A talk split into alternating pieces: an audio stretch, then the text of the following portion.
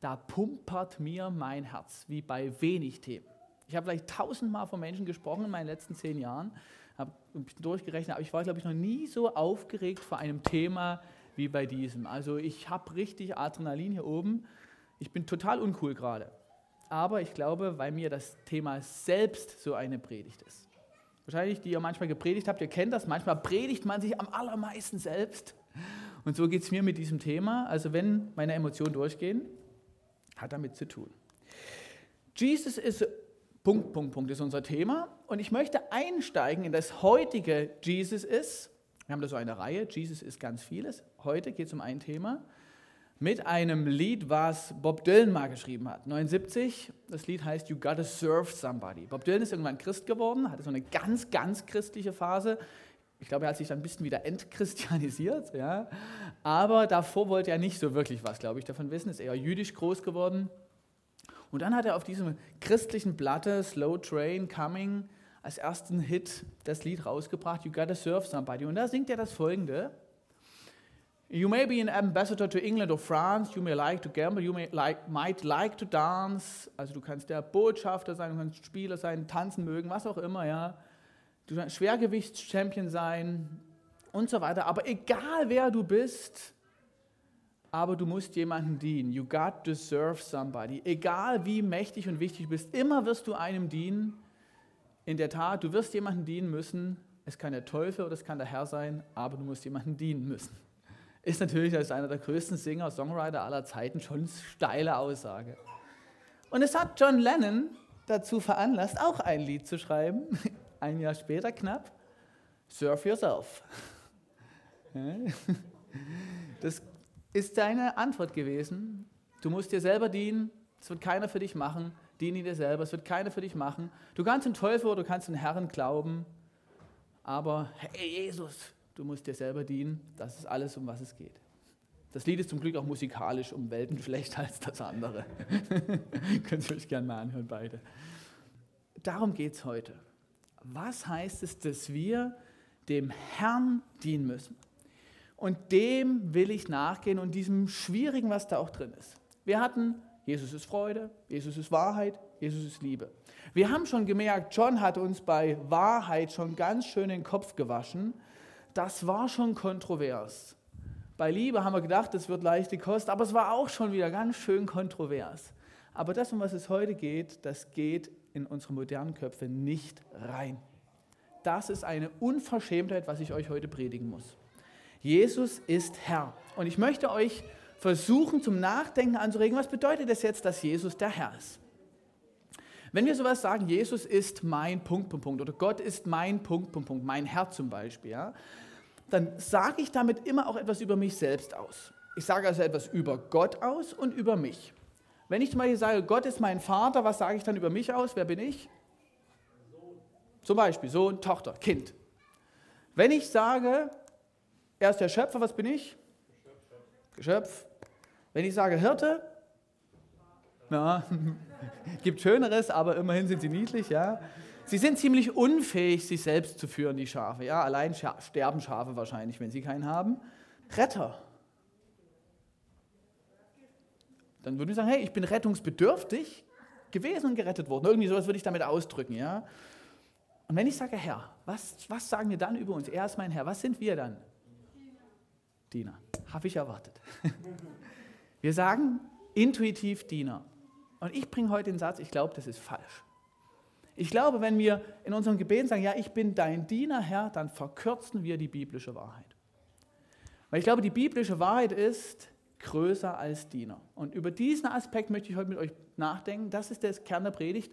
Und ist mir ganz, ganz wichtig, das behandle ich heute nicht. Und das ist natürlich eine harte Lehre. Das ist nicht unbedingt das beste Marketing für die Botschaft von Jesus. Äh, das geht leichter. Kind, Geschöpf, versorgt sein. Ja, all das ist leichter, das ist schwerer. Bitte versteht die Predigt nicht so, dass ich das wegkürze. Ja, das bleibt ganz und gar bestehen, aber ich will mich auf das konzentrieren, okay? Ich bringe euch jetzt eine Bibelstelle. Ich finde, das ist eine der unverschämtesten Bibelstellen, die Jesus überhaupt sagt. Ich weiß nicht, ob ihr es lesen könnt, deswegen lese ich sie vor. In Lukas 17 sagt Jesus zu seinen Jüngern, wer aber von euch, der einen Sklaven hat, der pflügt oder hütet, wird zu ihm, wenn er vom Feld heimkommt, sagen, komm und leg dich sogleich zu Tisch. Wird er nicht vielmehr zu ihm sagen, richte zu, was ich zu Abend essen soll, und gürte dich und diene mir, bis ich gegessen und getrunken habe. Danach sollst du essen und trinken. Dankt er etwa dem Sklaven, dass er das Befohlene getan hat? Ich meine nicht. So sprecht auch ihr, wenn ihr alles getan habt, was euch befohlen ist, wir sind unnütze Sklaven. Wir haben getan, was wir zu tun schuldig waren. Das ist ein Lobpreislied, das ich selten höre. Wir sind deine unnützen Sklaven. Wir singen, I'm a slave to fear, I'm a child of God. Was auch wahr ist. Aber wir singen nicht, I was a slave of fear, I'm a slave of Jesus. singen wir nicht. Weil das eine harte, harte Lehre ist. Ich will jetzt mit euch nachdenken, wie kann es sein, dass Jesus Christus diese harten Worte so selbstverständlich zu seinen Jüngern sagen kann?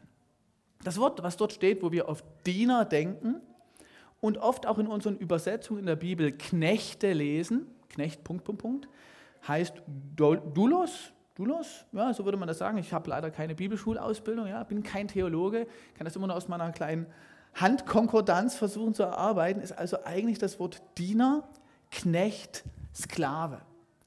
Im Kern heißt es unfreier Mensch, der einen Dienst tut. Es, ist also, es gibt noch einen anderen Begriff für den freien Diener, den Angestellten. Das wäre ein anderer Begriff. Und das Interessante ist, liebe Freunde, dieser Begriff kommt unglaublich häufig in der Bibel vor. Es ist ein Begriff, ihr könnt es nicht lesen, ich erkläre es euch, was hier steht, und ich schicke euch da gerne die Präsentation zu, über Jesus. Christus selbst ist Knecht. Es heißt zum Beispiel also Sklave. In der Apostelgeschichte 3, der Gott Abrahams und Isaaks und Jakobs, der Gott unserer Väter, hat seinen Knecht, seinen Sklaven Jesus verherrlicht, den ihr überliefert habt und vor Pilatus verleugnet habt, als dieser entschieden hatte, ihn loszugeben. Also der Christus selbst, von ihm wird gesagt, er ist Sklave Gottes. Und alle Jünger, alle Apostel nennen sich Sklave Christi. Es gibt keinen renommierten, äh, zentral wichtigen Paulus, Jakobus, Petrus, Judas, Johannes und sogar der wichtige Epaphras, von dem ich nie etwas gehört habe sonst. Von all ihnen wird übermittelt, sie nennen sich Knecht Christi, Sklave Christi. Sogar der Bruder von Jesus, Jakobus, sagt, ich bin Sklave Christi. John David, ne? Sein Brüder, was, dass ihr Sklave des anderen sagen würdet, hier geht zur Familienfeier, hier ist, ich, Sklave von David, bin hier da. Das ist unwahrscheinlich, ja. Da muss Jesus echt was gerissen haben, dass sein Bruder das sagt, ich bin sein Sklave und sich freut und rühmt dessen. Und wir sind, wenn wir Christen sind, Sklaven Christi. Thomas, mein lieber Mitsklave, wir beide sind Sklaven. Das geht total seltsam irgendwie, ja. Keine gute Begrüßung in so einer Kirche. Hey, hi, Mitsklave, ja, moin. Äh, ist krass. Und jetzt da gehen wir tiefer rein. Was haben die Jünger damals, wenn sie das in ihren Briefen geschrieben haben, was haben sie damit ausdrücken wollen? Das ist das Thema für heute. Und das Problem, was wir haben, ist, wenn wir modernen Menschen an Sklaverei denken, denken wir an das Gesicht der Sklaverei. Wir haben zwei Bilder meist von Sklaverei, drei, drei im Kopf. Erstmal diesen ganzen Sadomaso-Bereich, den lasse ich jetzt völlig außen vor. Ja, da denken wir irgendwie an Sklaven. Das zweite ist, die Sklaverei des 17., 18. Jahrhunderts in dieser schrecklichen Form, die sich mit dem Rassismus verbunden hat. Das war ja nicht nur Sklaverei, sondern das war die Chimäre aus Sklaverei und Rassismus. Ja? Und das war, würde ich sagen, die mit hässlichste Form der, das dessen, was Menschen an Menschenentwürdigung überhaupt antun konnten. Und wir denken an das zweite Gesicht der Sklaverei, was wir aus Filmen können, die Galeerensklaven zum Beispiel. Hier Ben Hur, ja, diese entwürdigende Art ähm, und auch diese Hoffnungslosigkeit. Tatsächlich möchte ich heute euch ein antikes Bild der Sklaverei zeigen, was noch größer ist als das und nicht ganz so finster. Das ähm, schon mal vorweg. Ähm, das ist ganz, ganz wichtig. Was also ist alles in diesem Begriff, Jesus ist Herr drin und wir sind Knechte bzw. Sklaven drin? Das ist die Predigt für heute in ihren drei Kernpunkten. Ich möchte mich mit Jesus als Sklaven beschäftigen. Werde ich euch gleich erklären, wie ich dazu komme. Ich möchte mich mit Jesus als Herrn beschäftigen und als dritten Gedanken du als Sklave Jesu. Vielleicht bist du noch kein Christ und schaust trotzdem zu oder bist heute hier, dann hör dir das mal an ist jetzt das nicht beste Marketing ganz zu Beginn. Aber es ist vielleicht nicht schlecht, wenn du gleich hörst, was der ganze Preis ist. Manchmal operieren Christen in so einem Modus, ja, da ist ganz viel Liebe, alle deine Probleme lösen sich, da hast du eine super, super, super Geschenkabteilung. Aber der Anspruch, der mit dem Zuspruch des Glaubens verbunden ist, den halte ich erstmal noch unterm Ladentisch. Ist heute dann vielleicht ein bisschen andersrum, kannst erst den Preis überschlagen, der am Evangelium dran klebt. Knechtsgestalt Jesu. Was heißt es, dass Jesus selbst Sklave oder Knecht war? Der Kernvers, und ich mache euch Mut, ihn nochmal zu lesen, wenn ihr mehr Zeit habt, also der Kernabschnitt ist Philipper 2, 5 bis 8. Da argumentiert Paulus, dass die Christen sich einander unterordnen und dienen sollen. Warum? Weil das Christus selber so gemacht hat. Christus war in göttlicher Gestalt und hielt es nicht für einen Raubgott gleich zu sein. Paulus argumentiert, es war für Jesus nicht ungewöhnlich, Gott gleich zu sein. Das ist etwas, was für meine muslimischen Freunde immer sehr, sehr schwer ist, überhaupt so diesen Gedanken zuzulassen, dass etwas irgendwo auf, auf einer Ansatzweise auf die Ebene mit Gott kommt. Ich werde versuchen, diese Hierarchie heute, die ich schon erkenne im Evangelium, dass Gott schon noch größer ist als nur Jesus, noch ein bisschen zu entfalten. Ja? Aber Gott und Jesus waren eins, waren gleich. Und Christus aber entäußerte sich selbst, gab sich auf und nahm Sklaven, Knechtsgestalt an, ward den Menschen gleich, niedliches kleines Baby, was in die Windeln gemacht hat, ja, einer Erscheidung nach als Mensch erkannt und erniedrigte sich selbst und ward noch niedriger, noch gehorsam bis zum Tod, ja zum Tod am Kreuz. Und darum hat nun ihn Gott erhöht. Christus hat sich nicht selbst erhöht. Und ich denke auch, er hat sich nicht selbst erhöhen können. Nur Gott, der Vater, konnte Jesus erhöhen. Hat sich erhöht, hat den Namen gegeben, der über allen Namen ist, dass in dem Namen Jesus sich beugen sollen aller derer Knie, die im Himmel, Engel, Dämonen, Mächte, Philosophien, was auch immer, und auf Erden und unter der Erde sind, die Toten vermutlich, und alle Zungen bekennen sollen, dass Jesus Christus ist der Herr. Lieber Andi, danke für den Hinweis. Alles zur Ehre Gottes des Vaters. Nicht allein zur Ehre Jesus, sondern Christus damit mit diesem Weg, den er gegangen ist, ganz nach unten, hat letztlich zur Ehre Gottes gedient. Und das nennt man in der Theologie die Knechtsgestalt Jesu, dass Christus der Knecht aller geworden ist, eigentlich als Gott. Es gibt noch ein paar Gedanken, die gehen da noch tiefer, das lasse ich jetzt außen vor, ich nenne es nur. Es gibt auch bei Jesaja ein Gottesknecht. Wenn ihr ein bisschen tiefer in die Theologie wollt, lest es euch gerne mal durch, ich schicke euch gerne die Prä Präsentation zu, aber bereits in Jesaja, also im Alten Testament, ist das angekündigt. Ich mag aber diesen Knecht Gottes noch ein bisschen weiter rausfeilen, weil das ist eine Größe von Jesu, die hier, Jesus, die aufscheint, die ist wichtig. Christus sagt zum Beispiel von sich, er ist vom Himmel herabgekommen, nicht um meinen Willen zu tun, es wäre gar nicht Jesu Wille gewesen, sondern den Willen dessen, der mich gesandt hat. Christus ist also auch darin ganz und gar gehorsamer Diener Gottes. Oder er sagt zu seinen Jüngern, wenn jemand unter euch ist, der Erste sein will, wird er euer Sklave sein. So wie der Sohn des Menschen nicht gekommen ist, um bedient zu werden. Christus ist nicht auf die Erde gekommen, damit wir alle auf die Knie fallen und ihm dienen. Das war nicht sein Anspruch. Das ist sein Nebeneffekt. Das ist ein Ergebnis dessen, weil er so großartig ist. Aber das war nicht sein Zweck. Sein Zweck war, um zu dienen und sein Leben zu geben als Lösegeld für viele. Darauf komme ich heute nochmal zu sprechen. Also Christus selbst ist in seiner, ich sage es jetzt mal, DNA, in seinem Wesen gerne, gerne Diener. Diener Gottes, aber an der Stelle auch, er will uns Menschen sogar dienen. Geht nochmal weiter, er nennt sich selber als guten Hirten, ja, und er sagt, okay, der gute Hirte lässt sein Leben für die Schafe und ganz, ganz, ganz wichtig, ähm, darum liebt mich der Vater, weil ich mein Leben lasse, um es wiederzunehmen. Niemand nimmt es von mir. Christus wird das Leben nicht genommen, sondern ich lasse es von mir selbst. Er ist ein freiwilliger Knecht. Ganz, ganz, ganz wichtiger Gedanke. Er ist also frei. Ich habe Vollmacht, es zu lassen. Er muss es nicht tun und ich habe Vollmacht, es wiederzunehmen. Aber warum ist er gehorsam? Dieses Gebot habe ich von meinem Vater empfangen. Und er ist so, so, so gern gehorsam. In allen Dingen. Er ist zu 100 Prozent in dem Willen des himmlischen Vaters. Und jetzt wird es noch ein bisschen mystischer. Christus ist auch ewiger Diener Gottes. Ewiger Diener Gottes heißt, das ist jetzt wahrscheinlich für die meisten von euch Christen auch völlig neu, dieser Zusammenhang. Und ich glaube, dass das jetzt mit Christus zu tun hat. Ewiger Diener Gottes heißt, in, Im Alten Testament gab es eine Regel, wenn du einen Hebräer versklavt hast, solltest du eigentlich nicht tun. Sklaverei war unter den Juden eigentlich verboten, hat sich trotzdem eingestellt und dann gibt es oft Notordnungen, ja, die irgendwie das versuchen trotzdem zu regeln. Und eine dieser Notordnungen steht im 2. Mose 21. Und da steht, wenn du einen hebräischen Knecht kaufst, Sklave, soll er dir sechs Jahre gratis dienen und im siebten soll er freigelassen werden. Sollst ihm auch noch ein bisschen Geld schenken, ja. Wenn er allein gekommen ist, soll er allein ausgehen. Wenn er eine Ehefrau hatte, sollst du mit ihm gehen. Wenn du ihm eine Frau gegeben hast als Herr, behältst du die Frau. Und die Kinder behältst du auch. Ja?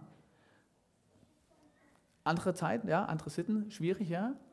Aber, und jetzt kommt es, und ich glaube, das ist ein Vers im Alten Testament, der ist auf Christus hin zu verstehen. Aber wenn der Knecht sagt, ich liebe meinen Herrn, meine Frau und meine Kinder. Ich will nicht frei ausgehen.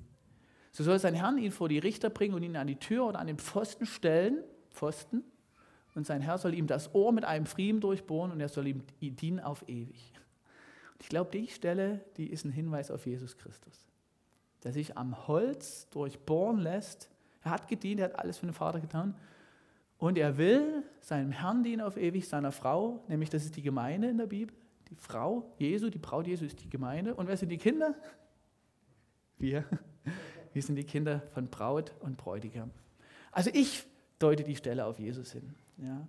Und er dient auf ewig. Es gibt noch eine andere Stelle, wo Jesus seinen Jüngern sagt, glücklich, glückselig jene Knechte, die der Herr, wenn er kommt, wachend finden wird. Wahrlich, ich sage euch, er wird sich umgürten und sie sich zu Tisch legen lassen und wird hinzutreten und sie bedienen.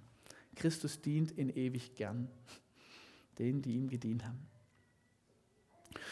Soweit mal in diesem Bild jetzt, was wir vielleicht so ein bisschen von Jesus als Knecht verstehen, da ist noch ein letzter Gedanke drin, nämlich, dass Christus als Knecht immer auch die Vollmacht seines Herrn trägt. Das war in der Antike so. Mal angenommen, ich hätte jetzt irgend so einen Knecht, Dani, du wärst mein Knecht, ja. Ich habe Dani als Knecht und Dani geht zu, was weiß ich, dem Gutsherrn John und sagt, John, wir brauchen die Zedern, die du versprochen hast, bis Samstag 14 Uhr sind die Zedern bei uns. Dann sagt das nicht nur Dani, sondern ich durch Danis Mund. ja, der Knecht hat die Vollmacht seines Herrn. Finden wir ganz spannende Stellen in der Bibel. Zum Beispiel kommt einmal der Rabschake, das ist ein Provinzstatthalter des Königs Sanherib und verspottet König Hiskia. Und er ist total stolz, dass er Knecht des größten Königs ist. Ja, also da ist so ein Gedanke drin, du kannst mich platt machen, aber ich bin ein Auftrag dessen ist unterwegs, der größer ist als ich. Man könnte sagen, Jesu ist Sklave Gottes, er ist ewig, freiwillig, vollkommen gehorsam mit Auftrag und Vollmacht. Und jetzt komme ich zum zweiten Teil der Predigt. Jesus als Herr. Wir haben Jesus als Sklave kennengelernt, jetzt als Herr. Wie kommt es nun, dass aus Sklave Herr wird? Und das versuche ich euch an folgendem einfachen typografischen Bild klarzumachen. Ich glaube, das Bild ist ungefähr so. Gott ist größer als Jesus und Jesus dient vollkommen dem Vater, dem Herrn im Himmel und der gibt ihm daraufhin Macht. Und über diese fünf Argumente kann man das vielleicht ein bisschen besser verstehen. Er ist der vollkommen gehorsame, freiwillige Knecht Gottes und als solcher ist auch der vollkommene Wille Gottes in ihm. Wenn er den vollkommenen Willen hat, dann ist auch der Wille Gottes in ihm. Zweitens, daraufhin wurde er erhöht und Gott setzt ihn als König der Könige ein, als Herr aller Herren und auch als Macht über allen immateriellen Mächten. Ich merke das im Bereich von Süchtigen. Ich habe oft mit süchtigen Menschen zu tun. Und sie haben in ihrer Sucht etwas, was mächtiger als, ist als sie. Das Gesetz der Sucht hält sie gefangen. Die Dynamik der Sucht. Sie können von sich aus die Sucht nicht zerbrechen. Aber es gibt eine Macht, die ist größer als die Macht der Sucht. Ja? Und das hängt damit zusammen, dass Christus, glaube ich, auch Macht über immaterielle Mächte gegeben ist. Aber wenn er Herr der Herren ist, ist er auch Herr der durchschnittlichen Bürger, dir und mir. Und damit ist Christus also allein schon mal über diese zwei Argumente auch dein Herr in dieser Vollmacht Gottes. Drittens, als Christen sollen wir auch Vorbild in Jesus finden. Und Christus ist unser Vorbild im Dienen und großgeschrieben Gehorchen an Menschen, aneinander, an der Kirche. So wie Jesus gedient hat, sollt ihr auch dienen. Ähm, genauso wird ja oft argumentiert, dass wir Christus ähnlicher werden sollen. Komme ich zum vierten Gedanken zu dieser Typografie. Christus ist als Haupt der Gemeinde eingesetzt. Ihr erinnert euch wahrscheinlich an die Bibelstellen, steht es da, Christus ist Haupt der Kirchengemeinde und deren Glied Teil bist du. Ja, so geht das Bild weiter. Damit ist er auch dein Haupt. Ja, das Haupt ist doch noch mal ein bisschen wichtiger als, was weiß ich, hier so ein kleines Stück Fleisch im Fingergelenk. Christus ist das Haupt. Also könnte man so mal sagen, okay, scheinbar ist Gott der Erhabene, der Ewige, Allmächtige und ein Teil von ihm ist mir in Jesus begegnet und hat alle Macht bekommen und ich ordne mich ihm unter. Und damit auch Gott. Jetzt komme ich zu einem letzten Pfeil und der ist komplizierter, aber der ist super, super, super deep. Und das ist das Bild von der Sklaverei als Metapher. Das sind sozusagen eher Argumente, die über Jesu Wesen hin verstanden werden konnten, ja, und über die Geschichte, die Gott und Jesus mit der Menschheit hatten, dass Jesus Mensch geworden ist. Jetzt komme ich nochmal über einen ganz anderen Pfad zu genau derselben Erkenntnis, aber ich finde, es hat eine unglaubliche Macht. Ähm, man könnte sagen, Sklaverei ist ein Bild für die Unfreiheit des Menschen an sich. Für uns modernen Menschen seltsam, ich werde es erklären. Christus hat die Menschen erlöst aus dieser Sklaverei durch die Bezahlung eines Preises für dich und für die anderen und deswegen gehörst du dir nicht mehr selbst. Hast dir vielleicht auch noch nie selbst gehört. Ja, das möchte ich an diesem Bild des Bezahlen gleich noch ein bisschen illustrieren. Es gibt ja in Römer 7 ganz, ganz faszinierende Bibelstellen, die das gut auf den Punkt bringen. Aber damit wir diese Metapher von der Sklaverei verstehen, und da ist ganz zentral wichtig, dass wir uns nochmal mit der antiken Sklaverei beschäftigen. Wir machen also jetzt ganz kurz, ganz, ganz, ganz knapp einen Blick in die antike Sklaverei in dem römisch-griechischen Lebenshorizont. Was war das eigentlich damals? Was haben die Jünger damit gesagt? Also, jetzt verlassen wir kurz die Bibel, gehen in die Geschichtswissenschaften. Es gab antike Wege in die Sklaverei. Es gab eigentlich sozusagen zwei Arten zu leben in der Bibel äh, in der Bibel, in der Antike, frei und nicht frei. ja? Es war für die mehr oder weniger normal. Vielleicht so wie ein Status von uns heute Erwachsen und Kind. War es damals normal zu denken, frei oder nicht frei? War eine ganz typische Kategorie. Die Griechen hassten Sklaverei wie die Pest. Bei anderen Völkern war das nicht ganz so fern, aber für einen Griechen war das unglaublich schlimm, sich vorzustellen, nicht mehr freier Mann zu sein oder Frau. Wie ging es dazu, dass du Sklave wurdest? Es gab die Möglichkeiten, dass dein Land erobert worden ist und du zu spät kapituliert hast. Wenn du noch gerade rechtzeitig kapitulierst, hat man dich als nur besatzt. Du zu spät kapituliert, seid ihr alle versklavt worden. Es gab Raub und Piraterie. Menschen sind einfach geklaut worden und versklavt worden. Das war die unethischste Seite der, Pira äh, der Sklaverei. Es gab Strafverurteilungen. Du hast einen so epischen Fehl gegen die Corona-Gesundheitsverordnung gemacht, dass du zur Strafverurteilung auf den Galeeren oder was weiß ich gemacht hast. Nein, du hast natürlich Schlimmeres gemacht. Du hast den Kaiser verspottet oder irgendwas. Ja, dadurch Strafverurteilung, Sklaverei auf Lebenszeit. Du konntest verschuldet werden und hast dir eine Schuldversklavung erlebt oder du hast dich selbst versklavt. Auch das gab es. Du konntest dich zum Beispiel bewerben als Sklave am Hof des Kaisers. weil du Aufstiegschancen hattest als Sklave. Ja, und davor warst du vielleicht ein durchschnittlicher armer Mann, ja, und dann, oh, okay, no, Sklave beim Kaiser ist noch schöner. Und du konntest die eigenen Kinder verkaufen, wenn du sehr arm warst, in die Sklaverei. Die meiste Sklaverei neben der Eroberung entstand durch die Geburt. Du wurdest als Sklavenkind geboren und warst Sklave. Das war die häufigste Ursache der Sklaverei. Auch Findelkinder wurden meist versklavt, Weitergabe, Weiterverkauf und so weiter und so fort. Antike Wege in die Freiheit sahen so aus, du wurdest frei geboren und bist frei geblieben. Du wurdest frei gekauft. Manchmal durftest du auch ein bisschen sparen, um dich irgendwann selber frei zu kaufen als Sklave. Sklave hatten also auch ein bisschen eigenen Besitz, das war vorgesehen. Du konntest fliehen, das war die absolute Ausnahme. Oder du wurdest freigelassen von deinem Herrn. Die Freilassung war eigentlich der Versuch, die Sklaverei noch effektiver zu machen. Also jetzt mal als Beispiel, Sklave John wäre mein Sklave ich kann mir doch sicher sein, dass so ein charakterstarker Bursche wie John mir viel besser dient, wenn er die Chance hat, befreit zu werden. Wenn ein Typ wie John wüsste, der wird nie mehr frei, der dient mir, bis er ein alter Knochen ist und an Gicht, Gicht irgendwann verendet, wäre der wahrscheinlich nach zwei Tagen an meiner Gurgel. Vermute ich mal. Vermutet er auch. Aber wenn er die Chance hat, freigelassen zu werden, wenn er sich bewähren kann, wenn ich den treuen Sklaven belohne, oh, dann ist er bestimmt ein ganz fleißiger, toller Luxus-Deluxe-Sklave. Ja, und die Freilassung war eigentlich nicht Gnade, sondern war ein Versuch, die Herrschaft aufrechtzuerhalten. Das ging nämlich auch so weit, dass freigelassene Sklaven immer noch dem Herrn dienen mussten noch immer seinen Namen trugen, hatten immer noch Pflichten und die Freilassung konnte rückgängig gemacht werden, weil man zur Klientel des alten Herrn gehörte. Und erst die danach geborenen Kinder der Freigelassenen, die waren wirklich frei. Erst die in Freiheit geborenen Kinder.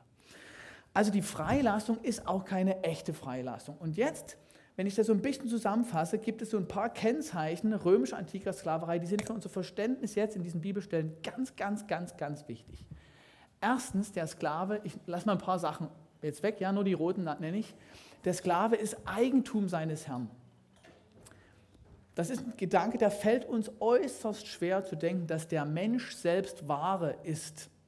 Aber das ist Kennzeichen antiker Sklaverei, ist ein Eigentum, ist ein Besitzgut. Und deswegen ging man auch in der Regel gut mit Sklaven um. Den Porsche, den pflegst du auch. Und ein Sklave ist ungeheuer kostbar gewesen und nicht nur wenige konnten sie sich leisten, meist nur die Stadtbürger. Nächster wichtiger Gedanke, der Sklave ordnet seinen Willen komplett unter den Willen des Herrn. Komplett. Da wird nicht gefeilscht, nicht gehandelt. Er ist einfach dazu da, gehorsam zu sein. Das ist ein ganzer, ganzer Zweck. Und das Dritte, was mir ganz wichtig ist, der Sklave wird vom Herrn versorgt. Das, dem Sklaven ging es oft besser als dem Freigeborenen, weil er wurde mit Kleidung, mit Nahrung, mit Obdach versorgt. Es gab wirklich auch schlimme Herren, es gab Gesetze, die die Rechte von Sklaven gestärkt haben, ja, aber in der Regel ist das, der Herr nicht unbedingt ein total böser gewesen. Es gab natürlich auch ungerechte Herren, die gibt es immer. Und um das Bild jetzt mal so ein bisschen komplett zu machen, der Sklave kann sich nicht selbst die Freiheit geben. Das ist ausgeschlossen. Ja, und das ist das, weswegen ich auch so eine Kritik habe an dem Begriff Knecht in der Bibel. Ja, wenn immer Knecht übersetzt, der Knecht ist auch irgendwo unfrei, aber im Knecht verbinden wir nicht diesen Aspekt von, du bist verdammt, Knecht zu sein. Und du wirst immer Knecht bleiben, außer dem Herrn gefällt es, dich freizulassen. Ja, das ist ein Unterschied. Ja. Und deswegen mache ich Mut, mal auch über dich, auch wenn du schon lange Christ bist, nachzudenken, ich bin nicht nur Knecht und Diener, ich bin auch Sklave Christi. Werde auch gleich entfalten, warum das so wichtig ist. Jetzt habt ihr die römisch-griechische Sklaverei ein bisschen verstanden. Jetzt gehe ich in die nächste Etappe und versuche das nochmal in ein größeres Bild zu bauen der gesamten Geschichte des Jesu und Gottes mit seinem Volk. Hier unten ist Freiheit und zugleich aber auch ähm, der Zustand von äh, Unterordnung unter, unter Gott. Und wir sehen diese Geschichte in der Bibel Josef in Ägypten. Wer von euch kennt denn diese Disney-Verfilmung mit Josef in Ägypten, dieses Musical? Wer kennt die so? Ein paar kennen die. So ein bisschen Mainstream-Kulturgut, ja, Josef da in Ägypten. Sie ist zugleich die zentrale Geschichte neben Abraham, würde ich sagen, des Judentums. Ja, Abraham und die Herausführung aus Ägyptenland sind die zentralen Erzählungen des jüdischen Volkes und ihrer Identität. Wie kam es zu dieser Geschichte in Ägypten? Josef wurde verkauft als Sklave. Seine Familie flüchtet dann nach Ägypten und sie sind alle dann unfrei in Ägypten. Ihre Nachfahren sind Zwangsarbeiter, sind Versklavte. Gott bewirkt ihre Freilassung, weil sie zu ihm bitten, ihn, ja, er auch Erbarmen mit ihnen hat. Sie verlassen, nachdem er ihre Befreiung bewirkt hat, indem er den Pharao entmachtet hat und so bedrängt hat, dass er sie freilassen muss, Ägypten unterschreiten das Rote Meer, Gott schließt in der Wüste einen Bund mit ihnen und ist dann ihr Herr. Und sie durchwandern danach nochmal ungefähr 40 Jahre die Wüste, sehnen sich manchmal nach Ägypten zurück, ja, die Fleischtöpfe Ägyptens, oh, das war so lecker da, ja. aber auch manchmal freuen sie sich auf das neue gelobte Land. Und dann in dem israelischen Gebiet leben sie als Bundesvolk Gottes. Und man könnte das so ungefähr so zusammenfassen, sie sind am Anfang in einer verschuldeten Unfreiheit. Josef hat es nicht selbst verschuldet, aber jemand hat es verschuldet. Und trotzdem hat es für Josef eine Konsequenz. Und das ist, glaube ich, etwas, was die Menschheit erlebt. Wir sind in einer individuell unverschuldeten, aber als Menschheit verschuldeten Unfreiheit. beginnt mit Adam und Eva. Und wir sind befreit. Die alte Kette ist zerbrochen, aber wir leben noch nicht unbedingt in Freiheit. Und es gibt jetzt zwei Entscheidungen. Die Israeliten hätten in Ägypten sitzen bleiben können. Der Pharao hat sie ziehen lassen, aber ach nö, ich, nee, ich bleibe ein bisschen hier, habe mich meine Sicherheit. Ach, die Wüste, wer weiß. Nee, nee, nee, nee. Sie könnten sich entscheiden zu bleiben, aber sie entscheiden sich zu gehen. Und sie entscheiden sich in der Wüste, sich zu binden an den neuen Herrn. Und dann werden sie 40 Jahre frei. Das dauert 40 Jahre und fast keiner, der ausgezogen ist aus Ägypten, kommt in dem neuen Israel an. Ich glaube nur Josua, glaube ich, oder? Josua und Kaleb, zwei haben es geschafft vom ganzen Volk. Ja? Freiwerdung dauert. Und manchmal habe ich den Eindruck, dauert das eine ganze Generation. Dann sind die verstrickten Dinge in einer Familie noch so schwierig und dann wird das durchbrochen und in der nächsten Generation werden die Kinder dann frei. Das ist auch ein Rätsel, vor dem ich manchmal stehe. Und diese Freiheit ist aber keine absolute Freiheit. Die Israeliten sollten frei sein in Unterordnung. Gott wollte ihr König sein, die kamen schnell auf die Idee, wir wollen König haben, dann ging das ganze Elend los. Ja. Aber eigentlich sie, sollten sie keinen anderen Herrn haben als den Herrn. Die Freiheit, die Gott schenkt, ist in Unterordnung unter ihn, in Abhängigkeit unter Gott. Und dann Christus. Die Menschheit hat eine Geschichte mit Schuld, Sünde, Teufel, Feindschaft mit Gott, Tod. Das sind die Mächte, die uns Menschen binden. Wir haben Schuld als Menschheit, wir haben Sünde in unserem Leben, der Teufel ist mächtig, wir haben Feindschaft mit Gott, die ganze Menschheit rebelliert und der Tod ist mächtiger als wir. Und auch du hast diese Mächte über dir, unverschuldete Unfreiheit.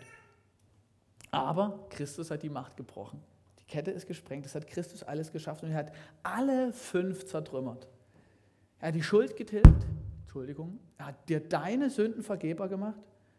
Er hat die Macht des Teufels über dir zerbrochen. Er hat die Feindschaft mit Gott beendet, dass du Frieden hast mit Gott. Und er hat den Tod besiegt. Die Macht über dein Leben ist zerbrochen durch Christus. Aber du kannst beim alten Herrn bleiben. Du hast die Freiheit, in Ägypten sitzen zu bleiben. Ja. Du kannst auch die Entscheidung treffen, nee, ich gehe vom alten Herrn weg, was mich hier so unterdrückt, und ich binde mich, ich hefte mich an den neuen Herrn und berge mich bei ihm. Und dann gibt es einen Prozess von Freiwerdung. Manchmal werden Menschen Christ und entscheiden sich, ich will glauben, aber das Alte ist immer noch zähleibig und klebt an den Schuhen wie Kaugummi in diesen Sohlen. Ja, das dauert manchmal. Aber es gibt einen Zustand von Freiheit, wo ich sagen würde, als Knecht Christus, Christi. Und manche machen das auch anders, die versuchen es allein. Die haben rein theoretisch auch die Möglichkeit auf Freiheit, aber sie sagen, nö, ich brauche Jesus nicht. Das sieht ungefähr so aus. Es gibt auf der einen Seite Leben als Knecht Christi und Kind Gottes, würde ich sagen, so Christian Way of Life, würde ich mal sagen. Und die vier beobachte ich sonst. Ich bin mein Herr, nicht die Selbstversklavung, sondern die Selbstverherrung. Ich mache mich zum Herrn. Es gibt ein zweites, da ist mehr der Humanismus, mein Gott. Da sage ich, ich brauche gar keinen Erlöser als Menschheit. Die Menschheit ist gut genug, sie rettet sich selbst. Und der Humanismus ist her. Das klingt nicht ganz so egoistisch, aber es ist genauso feindlich gegenüber Gott gesinnt. Drittens, ich entdecke, dass viele Menschen sagen, ich knechte mich durch Religiosität, indem ich Gott kontrollierbar mache. Aber es ist immer noch keine lebendige Beziehung zu einem liebenden, versorgenden Herrn sondern ich versuche diesen Herrn in ein Korsett von Regeln zu packen, sodass ich mit seiner Macht einigermaßen klar zu kommen meine. Den Herrn selber kenne ich aber gar nicht. Oder ganz oft entdecke ich, X beherrscht mich. In dieser ganzen Corona-Krise habe ich den Eindruck, Menschen sind ganz oft nicht wirklich frei. Manche werden getrieben von Angst, andere von Hass. Ja. Also ich habe das Gefühl, ganz viele Dinge zeigen uns gerade, dass der moderne Mensch, der es ohne Gott versucht hat, am Ende doch nicht ganz frei ist. Und die Idee vieler Menschen ist, ich will gar keinen Herrn über mir haben. Keinen einzigen, nicht irgendeinen. Und ich würde sagen, das geht in der Regel schief. Ja, und je länger unsere moderne Welt Gott aus ihrem Denken ausradiert hat, diese humanistische Wende vollzogen hat und ganz auf sich selber schaut und die Hoffnung in sich findet, umso mehr habe ich den Eindruck, geht unsere Gesellschaft irgendwo einen ganz seltsamen Taumel entgegen voller Verwirrung und Hass und Feindschaft untereinander. Ich würde sagen, das geht in der Regel schief. You gotta serve somebody. Kommst du nicht raus aus der Nummer? Und aus meiner Perspektive, das ist meine Meinung, ist die Lösung, den richtigen Herrn zu wählen. Du kannst nicht gar keinen Herrn wählen. Ich mache dir Mut, wähle den richtigen Herrn. Und den möchte ich dir als letzten Gedanken jetzt vorstellen. Wer ist dieser Herr, den wir haben? Wer ist dieser, der uns, die wir unter die Sünde verkauft sind, freikauft, indem er den Preis am Kreuz bezahlt? Ich mag ihn euch mal vorstellen, noch in einer Typografie. Ich glaube, das Bild, was ich euch vorhin gezeigt habe, ist ein bisschen zu einfach gewesen. Ihr erinnert euch an Gott, Jesus, ich. Das soll Gott sein. Das sind die letzten zwei Reste des Tees. Und manchmal denken wir Menschen, wir könnten uns Gott vorstellen, aber Gott ist out of the box. Ich kann ihn nicht ganz wahrnehmen, ich kann ihn, nie, ich kann ihn nicht verstehen, nicht, dass der Mensch Gott erfassen könnte, diesen ewigen, allmächtigen, erhabenen Gott ist eine absolute Utopie. Und wenn ich ihn versuche, durch Esoterik irgendwie fassbar zu machen, dann lande ich ganz woanders. Ja? Ich kann ihn nie ganz erfassen. Aber es hat diesem Gott gefallen, in Christus Jesus fassbar, verstehbar zu werden. Und dieser Christus ist ein Teil aus diesem Gott. Ein Stück weit ist er auch Mensch geworden, dass ich ihn fassen und verstehen kann. Und jetzt gibt es ein ganz kleines Ich. Und ich mache Mut, dass dieses Ich versucht, sich Jesus zu nähern, den es fassen kann, sich in Jesus zu bergen. Und das, diese Strahlung, das soll der Heilige Geist Gottes sein, ja. Und diesen Heiligen Geist Gottes in mein Herz zu lassen, dass ich was verstehen kann von Gott. Aber ich werde den großen Gott nicht verstehen. Hier bin ich meinen muslimischen Freunden auch unglaublich dankbar, dass sie mir diesen Respekt vor diesem erhabenen Gott wieder neu gezeigt haben. Manchmal habe ich den Eindruck, wir Christen machen Gott zu so einem ganz kleinen, zärtlich schmelzenden Versorger so, aber eigentlich ist er riesig. Aber in Christus ist er uns nahbar geworden. Das ist das Bild, zu dem ich Mut mache, Ja zu sagen als Herrn. Und damit bist du dann Sklave. Bist du Sklave. Aber du bist Sklave eines guten Herrn.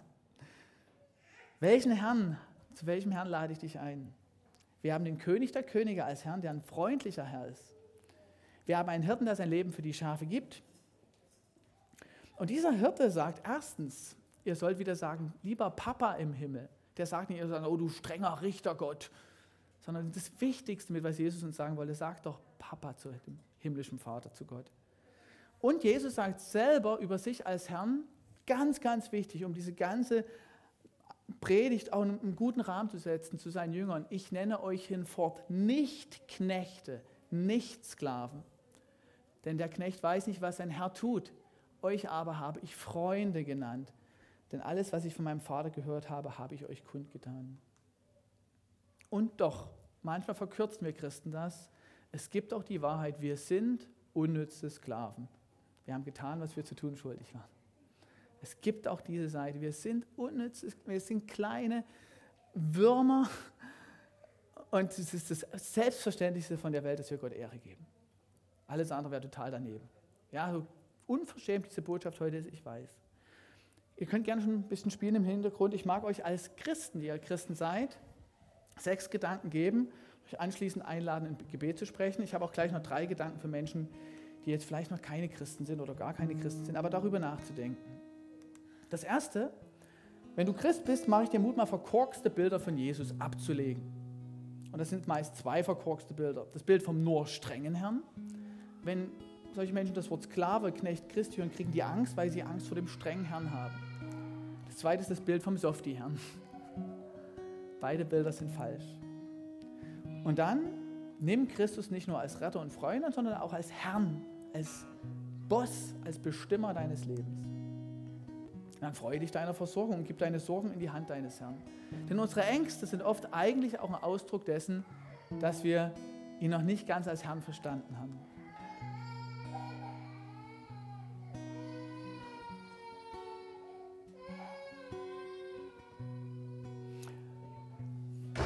Drittens, meine lieben Mitsklaven, wir sollten gerne dienen. Ich, es gibt in unseren Gemeinden Trend, dass wir einfach nicht gerne dienen, dass wir Dienen scheiße finden. Und das ist einfach völlig verkorkst. das ist ein anthropozentrisches Christsein, wo der Mensch in der Mitte ist und Christus ist immer nur der Diener. Und das ist eine zutiefste Perversion des Evangeliums. Wir sollen von Herzen gerne dienen. Wir sollen es feiern, wenn wir dienen. Wenn du Versuchungen im Bereich Sexualität hast, sag, hey, scheiß auf die Versuchung. Ich diene so gerne auch in diesem Thema. Wenn du keinen Bock hast, eine Gemeinde aufzubauen, schon ist immer schon um zwölf hier. Eigentlich sollten wir sowieso gerne dienen. Ich nehme mich selbst mit rein, ja. Wir sollten so gern dienen und fleißig für diesen Herrn in An- und Abwesenheit des Herrn. Manche warten wir Christen, ja Herr, was sagst du mir? Ich tue nur, was du sagst, wenn du mich da und da hinschickst. Schrott mit Soße. Wenn du ein Sklave im Haus des Herrn bist und du tust die Arbeit nicht, die in diesem Haus zu tun ist, wird der Herr nicht zufrieden sein mit dir. Es ist deine Pflicht zu sehen, was in diesem Haus zu tun ist, was deine Aufgabe ist. Und wenn der Herr es dir nicht ausdrücklich sagt, tust du es doch. Wenn der Herr dir ausdrücklich eine Order gibt, dann tust du sie mit Freude und Vollmacht. Viertens, behandle die Kirche deines Herrn gut, denn es ist die Braut des Herrn. Es scheint Gott zu gefallen, dass er will, dass wir Menschen in Gemeinde auch unterwegs sind. Hilf deinen Mitsklaven Christi. Wenn es den anderen gut geht in unserem Hausstand, dann geht es allen gut und der Herr freut sich. Und sechstens, erzähle Menschen, dass sie nicht zum Dienst an schlechten Herren geschaffen sind. Wenn wir uns umschauen, sehen wir so viele Menschen, die völlig unzufriedenstellenden, nicht frei machenden Lebenskonzepten folgen. Und mach Mut, dass du in einem anderen Dienst stehst und so fröhlich dort stehst und lade ein, zu dem Herrn zu kommen. Vielleicht kannst du gleich, wenn wir im Gebet sprechen, über diese Punkte nachdenken. Ich schicke dir auch noch die Präsi zu, kannst du drüber nachdenken. Wenn du kein Christ bist, und ich bin jetzt so unverschämt und sage, wenn du einem anderen Herrn dienst, wenn du Sklave eines anderen Herrn bist und nicht meines Herrn, dann möchte ich dir auch drei Worte sagen, die du nachdenken kannst. Ich bin überzeugt, auch Christus hat dich freigekauft. Kette ist zersprengt. Keine dieser fünf Mächte hat noch Macht über dich. Aber du musst das Haus verlassen und zum neuen Herrn gehen. Christus ist ein Gentleman, der macht keine Entführung. Der haut nicht dir die Türe des Lebenshauses ein, zerrt dich raus und steckt dich in sein Haus. Der macht keine Raubsklaverei. Ja, das ist ein Ausweg, den er uns bietet. Das ist ein wunderbarer Herr. Und wenn du dich für Jesus entscheiden solltest, er will nicht nur dein Retter sein, nicht nur dein Freund, nicht nur dein Kuschel Jesus und auch nicht nur dein Erlöser, er will auch deine Nachfolge und dein Gehorsam. Vielleicht hatte ich am Christentum immer abgestoßen, diese Botschaft, ja, alles ist nur für dich, dass dir gut geht und Wellness, pipapo. Und es gibt eine Seite des Christentums, die geht in den Tod. Die lässt sich die Haut abschneiden für ihren Herrn, weil sie sich weigert, den Herrn zu verleugnen. Die lebt in der Scheiße für Jesus. Richard Wurmbrand, jahrelang in den Gefängnissen in Rumänien gewesen, aufgrund, weil er den Herrn nicht verleugnen wollte. Ja, also Christus ruft dich nicht nur ins Lebkuchenhaus, sondern auch ins Gefängnis, wo dich andere Leute vielleicht reinstecken könnten. Und das bleibt ein Affront. Ich glaube aber, viele von euch sind sogar leidensbereit, aber es gibt einen Grundaffront, der hat mit unserer momentanen Kultur zu tun. Und das heißt Jesus-Verwirklichung statt Selbstverwirklichung. Der Götze unserer Zeit ist, ich denke, erstens Gesundheit, lasse ich mal außen vor. Und die zweite, ein zweiter Götze ist Selbst. Selbstverwirklichung, selbst treu bleiben, alles, was mit diesem Selbst zu tun hat. Und ich sage, es ist wirklich schwer, das abzulegen. Es ist nicht so, ach, so ganz schnips und weg, sondern ich weiß, wenn ich dich einlade, den Herrn, Herrn zu wechseln, weiß ich, ich frage eigentlich was total Ungewöhnliches in unserer Zeit. Und Christus wusste das auch und er sagte seinen Jüngern, oder denen, die es noch nicht waren, sprach zu ihnen allen, wer mir nachfolgen will, der verleugne sich selbst, nehme sein Kreuz auf sich täglich und folge mir nach. Und ihr Lieben, der Kreuzestod ist nicht der Tod freier römischer Bürger. Es war verboten, freie römische Bürger zu kreuzigen. Das ist der Tod der Sklaven und der Eroberten und der Aufständischen.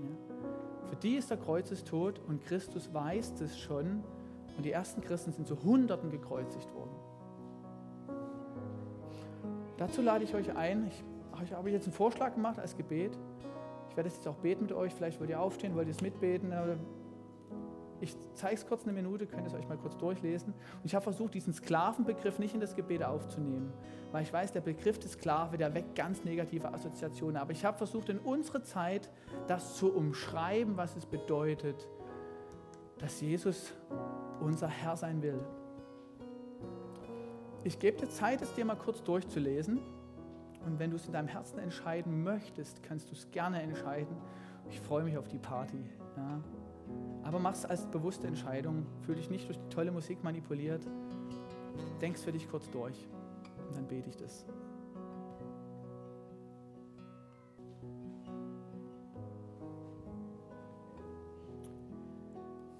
Gott, ich will nicht mehr mein eigener Herr sein oder falschen Götzendiener.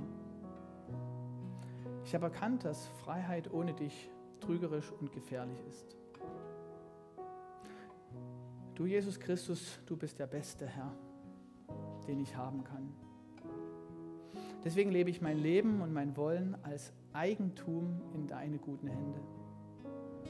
Und überall, wo ich unfrei bin, zerbricht die Macht aller falschen Herren über mich. Hilf mir, den Willen des himmlischen Vaters zu tun und nimm meinen Willen gefangen unter deinen Willen. Ich möchte dir, Gott, auch dort dienen und gehorsam sein, wo es mir schwer fällt.